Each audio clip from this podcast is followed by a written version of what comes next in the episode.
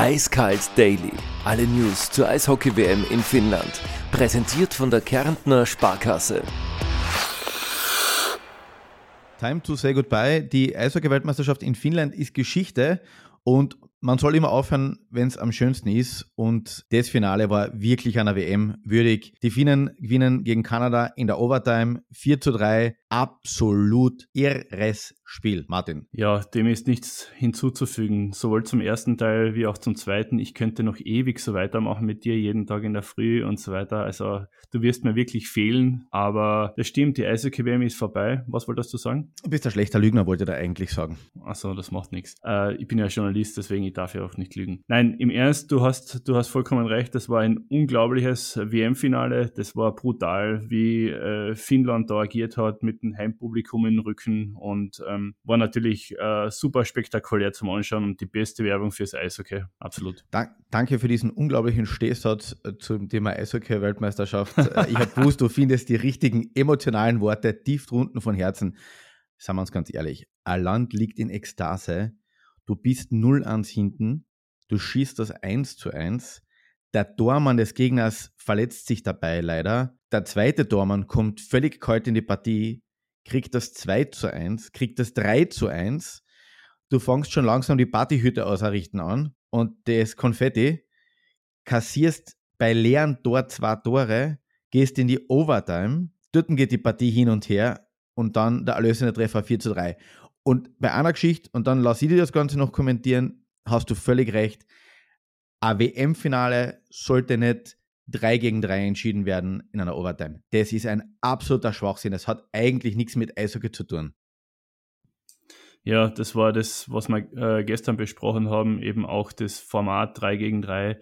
Wie gesagt, da wird einfach alles verfälscht. Also diese ganze Taktik, die über 60 Minuten abgegangen ist, und das war ja wirklich super zum Zuschauen, wie beide Teams da reagiert haben. Aber diese ganze Taktik, dieses ganze Geplänkel da ist nur noch Gangshow. Weißt du, ich meine, da fährt einer runter allein und so weiter. Und das ist war, ja, für mich ist das nichts, drei gegen drei äh, da eine Entscheidung herbeizuführen, vor allem nicht, wenn es um einen Weltmeistertitel geht. Also bei aller Ehre, wenn es in einer Regular Season geht, wo alle Leute dann äh, früher am nächsten Tag wieder früh aus dem Bett müssen. Aber in Finnland ist das derzeit sowieso anders. Ich glaube, die Kollegen da oben, äh, die werden jetzt einmal die Nacht, äh, Nacht gibt es ja da oben eigentlich jetzt derzeit keine, aber die werden jetzt einmal durchfeiern. Ich schätze einmal so bis Mittwoch. Äh, ich denke auch. Und dann eine kurze Verschnaufpause und dann geht es eh weiter. Wir haben uns ein paar Bilder angeschaut von den letzten Weltmeistertiteln. Äh, da kannst du in Helsinki den Zement frisch anmischen, weil da dürften es einige Bauschäden geben. Äh, vom Schwimmen in der großen Fontäne in Helsinki bis zu Partys, die äh, durch die ganze Nacht und die ganze Woche gefeiert werden. Für mich ist der Sieg von Finnland aber auch ein Sieg des Kollektivs. Ja, die haben mit dem Miro Heskanen und mit ähm, Mikael Granlund zwar unglaublich gute Einzelspieler drin, aber in Wirklichkeit spüren sie, und das ist gestern auch im, im TV-Kommentar so ein bisschen durchkommen, und ich muss zugeben, ich habe es gestern auf Sport 1 geschaut, äh, die haben das russische Eishockey genommen, haben es verfeinert, haben es durch das Körperspiel angereichert und das ist eigentlich unglaublich modernes Hybrid-Eishockey, wie man so schön sagt. Ja, ich glaube, das ist das Beste, äh, was man derzeit sehen kann auf diesem Planeten an Eishockey. Also den Kanadiern allen Ehren, aber ich glaube, so vom, vom Fortschritt her ist Finnland sicher am weitesten, äh, vom Eisläuferischen her. Wenn du äh, siehst, da sind die zwei Meter Hühner drinnen, die bewegen sich leichtfüßig, so wie du, äh, wie eine Gazelle auf dem Eis. Aber ähm, das Schussstärke, taktisch Oder wie heißt geprägt. das Tier mit also, dem langen grauen Rüssel? Giraffe.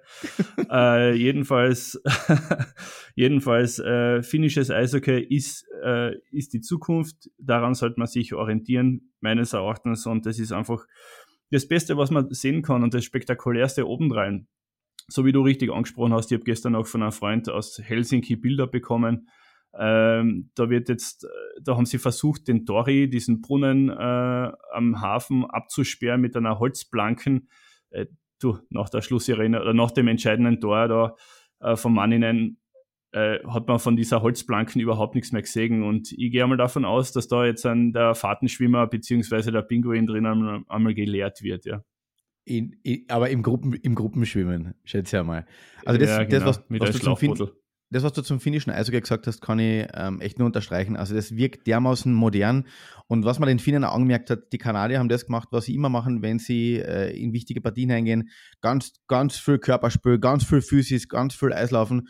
Und bei den Finnen hat man sich so nach den ersten paar Minuten gedacht, hu, die haben damit echte Probleme, dass die Kanadier so kommen, weil die ersten vier, fünf Minuten waren die wirklich unter Druck.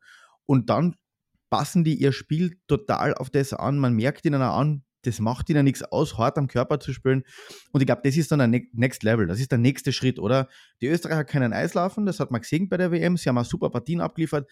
Aber das Körperspiel, das physische und das Eislaufen und das technische gleichzeitig, das ist dann der ganz große Schritt zu einer Weltklasse-Nation. Da, das ist einfach das Nonplusultra. So spielt man Eishockey heutzutage. Und daran muss man sich früher oder später auch bei uns orientieren. Du kannst nicht mehr die einzelnen Aspekte hervorheben. Du brauchst komplette Spieler. Natürlich gibt es ein paar, die den Unterschied ausmachen, aber du brauchst im Grunde komplette Spieler. Da, da kann keiner sagen, ich, ich, das Körperspiel, ah, das mache ich nicht, das macht jemand anders. Also das, das kannst du nicht mehr einfach, das kannst du auf internationalen Boden nicht mehr leisten. Du hast früher kurz die Zukunft angesprochen und äh, mir da jetzt jemand gesagt, ja, jetzt hat man gesehen, WM und die Österreicher haben sich super weiterentwickelt. Was wird wirklich passieren? Wird es typisch österreichisch, wo wir sagen, super WM und jetzt ist halt Mai, dann kommt Juni, dann kommt Juli, August und bis eigentlich die Liga wieder anfängt, haben wir das alles vergessen. Wir spielen mal wieder mit zehn Ausländern, die spielen alle im Powerplay. Die Jungen, ja, ja, die kriegen schon ihre Chance. Oder werden wir mehr Österreicher im Powerplay sehen, mehr Österreicher in Erstlinien, mehr Österreicher mit Verantwortung. Glaubst du, da passiert was oder ist es eh der gleiche Quakel wie immer in Wirklichkeit bei uns? Der, der gleiche Quakel würde das jetzt gar nicht so nennen, aber wohl, du hast recht. Äh, es ist der gleiche Quakel und es wird da dabei. wenn es nicht so traurig war, war es lustig. Ja, nein, es ist, du kannst davon ausgehen, dass sich daran nichts ändern wird. Es heißt zwar immer, der ausländische Trainer selbst oder der, der Trainer wird immer die besten Spieler spielen lassen. Äh, das glaube ich nicht. Ich glaube, dass der Trainer immer die spielen lassen wird, äh, wovon er weiß, okay, die, die, die haben irgendwann einmal in der Vergangenheit gut performt. Das, was wir eh schon alles besprochen haben. Ich glaube nicht, äh, oder zumindest ich bin ein gebrandmarktes Kind, habe genug Eishockey-Weltmeister Meisterschaften erlebt, wo Spieler gut gespielt haben und dann in der Liga äh, plötzlich nicht mehr performt haben oder nicht mehr äh, das Vertrauen oder das Selbstbewusstsein gehabt haben oder vom Trainer das Vertrauen gekriegt haben, dass sie jetzt äh, gut performen. Also ich glaube nicht, dass sich da jetzt auf die Schnelle was ändern wird. Äh, auf lange Frist könnte ich mir das vorstellen, aber da müsste sich in den Strukturen des österreichischen Eishockeys so verdammt viel ändern wie wir schon gespro äh, gesprochen haben, du brauchst äh, einen Sportdirektor, der vielleicht einen Trainer einmal äh, auf die Finger klopft oder du brauchst äh, einfach eine Struktur, wenn wir jetzt von unten beginnen, eine Struktur im österreichischen Eishockey an sich, dass jemand äh, herkommt, vielleicht, vielleicht ist es ein Finne oder vielleicht ist es ein Schwede, der herkommt und sagt, so Jungs, äh, wir, oder ich bin jetzt der neue Sportdirektor, ich hab, ich bin einmal Weltmeister geworden, ich weiß, wovon ich sprich, ich habe äh, äh, im schwedischen Nachwuchs auch die Entwicklung vorangetrieben. So ein Mann wäre natürlich super fürs österreichische Eishockey, auf den die ganzen Besserwisser, die äh, in einzelnen Clubs sind, vielleicht auch einmal hören würden und einmal mitziehen würden, dass alle an einem Strang ziehen. Und sehen, so wie in Finnland, da funktioniert es ja auch. Ich meine, das sind fünf Millionen Einwohner, okay, ich weiß schon, Nationalsport hin oder her, aber es sind fünf Millionen Einwohner und dort werden die Kinder gefördert und da ist das ganze System, äh, geht da Hand in Hand. Weißt du, wie man das, das, der, der finnische Eishockeyverband, die Liga, das, das ist alles eins. Das ist so wie äh, ein Zusammenschluss, ein Zusammenhalt, ein, eigene, äh, ja, ein eigener Zusammenschluss und das wäre halt gut, wenn das im österreichischen Eishockey es auch geben würde, aber also meine Hoffnung stirbt zuletzt. Dein Wort in Gottes Ohr. In Wirklichkeit ist es in Österreich halt ganz oft so, dass wir sagen, ja, wir würden total gern exzellent sein und Weltklasse sein und alles sein, aber wir müssen auf dem Weg dorthin agmiertlich sein. Und das schließt ja, sich genau. halt aus, ähm, wenn du auf Weltniveau mitspielen willst. Ähm, wir haben uns ja vor der WM eben gesagt, wir bleiben die größten Fans des österreichischen Teams, egal wie es ausgeht. Das haben wir nicht neutral, da machen wir jetzt nicht auf, auf Journalismus, das machst du eh in der Zeitung, sondern wir sind die Fans. Ich glaube, das hat sich ausgezahlt. Es war ein super Turnier von den Österreichern. Ähm, das ist wahrscheinlich nicht wegen dem österreichischen System passiert, sondern trotzdem, weil da jetzt trotzdem an Roger Bader mit einer jungen Mannschaft einmal Vertrauen geschenkt worden ist oder der sich das Vertrauen geholt hat. Genau.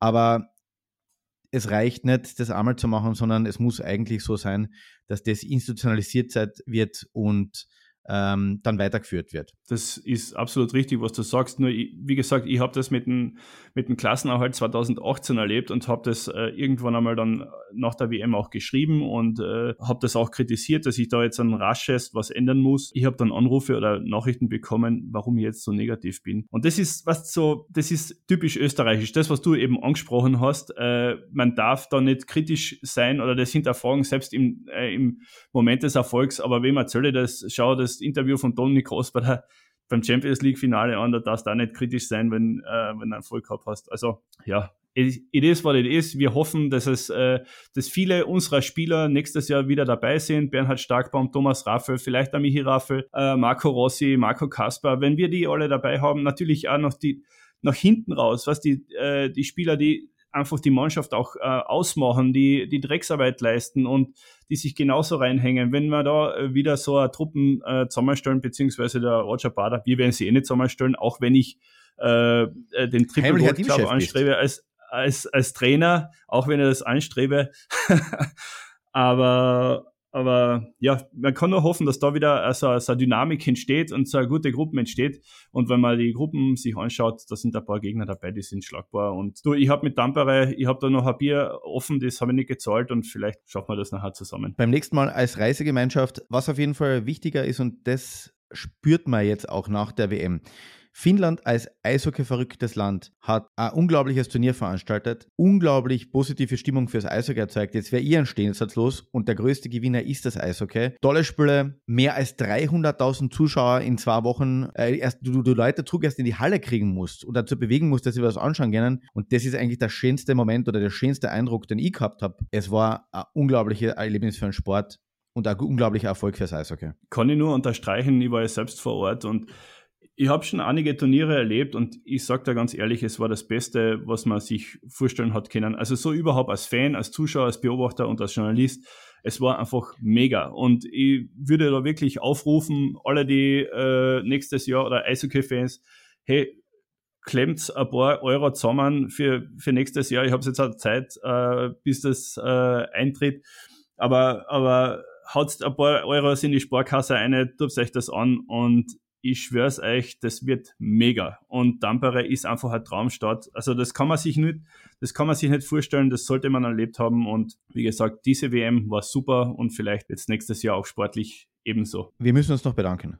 Und zwar bei all jenen, die uns zugehört haben, die uns angeklickt haben, die uns downloadet haben, die uns kommentiert haben, die uns geteilt haben, die uns die Daumen gehalten haben. Und kleine Sponsoreinblendung. Glaub an dich, sagt die Kärntner Sparkasse, die an uns geglaubt hat, weil sie unsere letzten zwei Folgen unterstützt hat. Ähm, Glaub an dich bedeutet aber, dass da draußen ganz, ganz viele Eishockey-Fans sitzen, die uns die Daumen gehalten haben, die uns kritisiert haben, die gesagt haben, wir sollen uns nicht so oft gegenseitig unterbrechen und unsere schlechten Herrenwitze lassen, die uns äh, motiviert haben, weil sie gesagt haben, es ist ein erfrischendes, neues Format. Ähm, mir hat es unglaublich viel Spaß gemacht und äh, ich war ja in einem kleinen Tief drinnen, weil ich ja nach Finnland hätte fliegen sollen und äh, dann haben wir nicht fliegen können. Aber es war eine der coolsten Geschichten, sowas täglich zu kommentieren, die ich bis jetzt gemacht habe, weil wir uns jeden Tag was überlegen müssen. Aber es macht auch Riesenspaß, täglich über Eishockey zu reden. Und äh, danke nicht zuletzt an dich, dass du mich mit erfrischendem Wissen, kleinen psychologischen Aufmunterungen und tausenden Ausreden äh, bei Laune gehalten hast. Du Stefan, danke auch. Und was viele, viele vielleicht nicht wissen, äh, diese Produktion hat ja neben der normalen Produktion äh, für die Zeitung beziehungsweise digital stattgefunden. Und ohne den Stefan wäre das nicht möglich gewesen, weil der Stefan da sich sehr dahinter geklemmt hat und sehr viel Geduld gezeigt hat mit Reicht unseren schon. Andruckzeiten. Na, es war wirklich, äh, es hat sehr viel Spaß gemacht und war mal was anderes, auch für mich bei einer Eishockey-WM. Ähm, ich kann das nur, ich hoffe nur, dass du nächstes Jahr dann mit dabei bist und ähm, vor allem hoffe ich, dass wir uns bald wieder sehen beim nächsten äh, Eiskalt-Podcast, bei unserer nächsten langen Folge. Und ich hoffe wirklich, dass viele äh, eine Gaude gehabt haben bei uns beim Zuhören, dass wir, dass wir ein bisschen Eishockey von einer anderen Seite beleuchtet haben. Und vielleicht haben wir auch ein paar junge Spieler motiviert, vielleicht dort einmal hinzukommen, so Nachwuchsspieler, die sagen, hey, das ist ein cooler Sport, das, das taugt mir und das hätten wir gerne erreicht. Danke nochmal für die Überleitung zum nächsten Eiskalt-Podcast. Wir haben noch ein, zwei Kandidaten für unsere Summer Editions. Die nächsten Folgen nehmen wir dann endlich auf in unserer Lieblingskleidung, T-Shirt, Shorts, Flipflops und freuen uns dann auf eine nette Eishockey-Saison und die Saison ist noch nicht ganz vorbei, weil drüben läuft ja noch eine kleine Freizeit-Hobbyliga, die NHL, die gehen gerade in die heiße Phase und uns gehen die Themen nicht aus. So ist es. Ich danke fürs Zuhören. Ciao Martin, bis bald. Ciao Stefan.